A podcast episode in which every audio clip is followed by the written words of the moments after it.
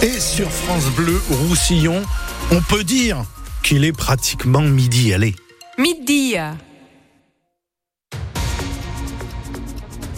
Et sur, c'est pas, et sur euh, France Bleu Roussillon, on continuera à jouer demain au Case Show, vous le savez. Mais maintenant, c'est l'heure des informations de midi. Bonjour Baptiste Guillet. Bonjour Guillaume, bonjour à tous.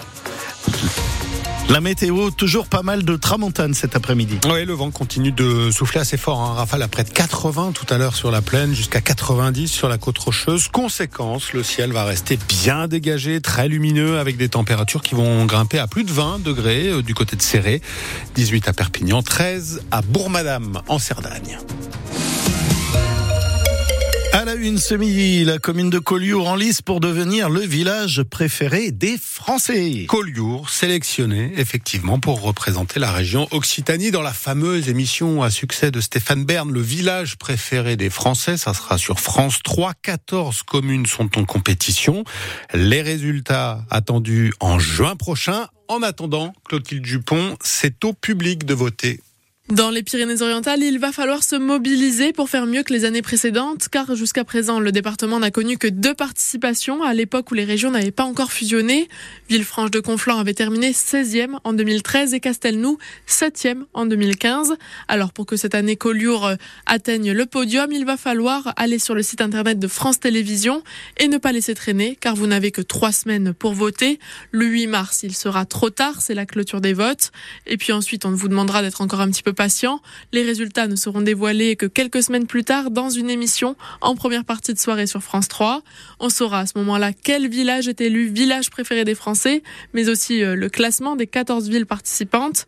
Et l'enjeu, on ne va pas se le cacher, il est quand même de taille. Chaque année, euh, les villages présentés observent un rebond de leur activité touristique et économique.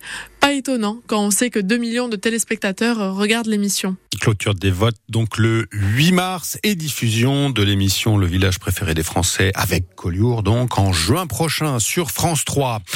Un appel à témoins lancé par la police de Perpignan. Il s'agit de faire toute la lumière sur le décès d'un homme d'une trentaine d'années. Son corps a été retrouvé hier matin au bord de la D900. La dernière fois qu'il avait été aperçu, il sortait d'une discothèque en état d'ébriété.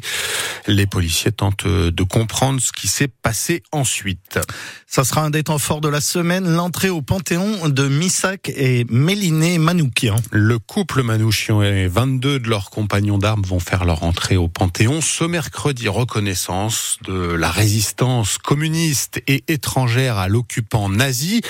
Avec cette polémique, deux jours avant l'événement, le Rassemblement national doit-il assister à la cérémonie? Non, estime Emmanuel Macron, pour qui l'extrême droite serait, je cite, inspirée de ne pas être présente. Louis Alliot, le vice-président du RN, lui a répondu ce matin, invité de TF1, le maire de Perpignan, estime au contraire qu'il faut être présent à la panthéonisation de Manouchian. Oui, le RN a sa place, dit-il. Si vous commencez à faire le tri, il va falloir que les tenants de Maurice Papon n'y aillent pas, que les tenants de François Mitterrand et Saint Francisque n'y aillent pas, et qu'un certain nombre d'autres personnages comme cela n'y aillent pas.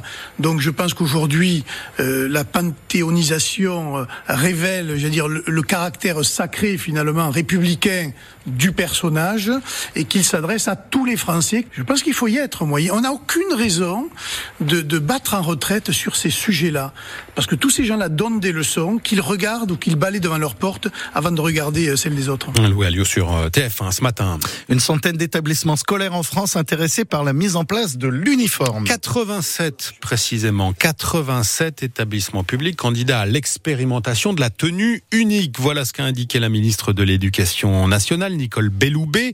L'école d'Alembert, par exemple, à Perpignan est intéressée. À Béziers, tout est déjà en place. Ça sera pour la rentrée de ces vacances d'hiver. Les enfants ont fait les essayages.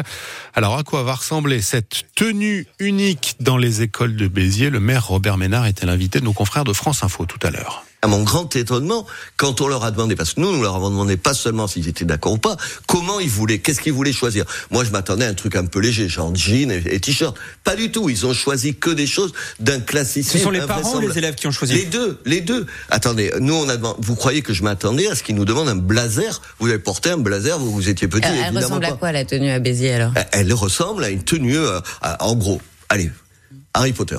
Je pense que dans la tête des gosses, aujourd'hui, le costume, c'est Harry Potter ou les mangas. Je pense que ça apporte un sentiment, je le vois quand il y a eu des essayages, vous y faisiez allusion. Les gosses, euh, ils voulaient absolument, ils auront, vous savez, un blason avec le nom de l'école. L'idée, j'appartiens à une école.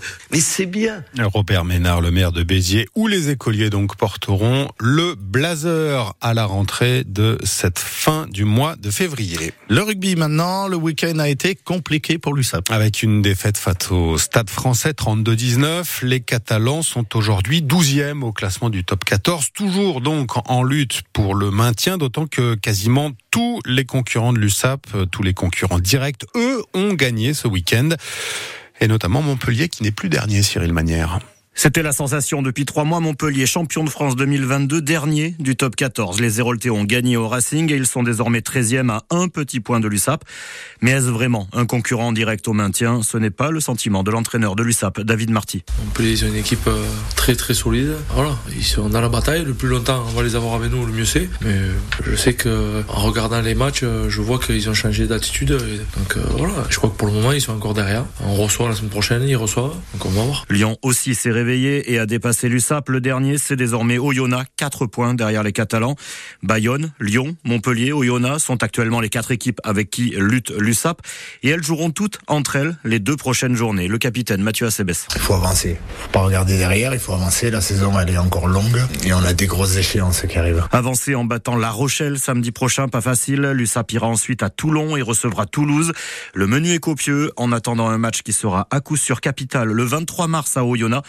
Le club catalan, comme il l'avait fait l'année dernière à Brive, est déjà en train d'organiser des bus de supporters pour ce long déplacement. Et toute l'actualité des Sankéors. Merci Cyril Manière. Toute l'actualité des Sankéors. On en reparle ce soir dans 100% USAP. On sera avec euh, l'ailier Lucas Dubois qui a célébré ce week-end son centième match avec l'USAP. Et puis on sera avec l'arrière Louis Dupichot. Rendez-vous juste après le journal de 18h. Il est midi 6.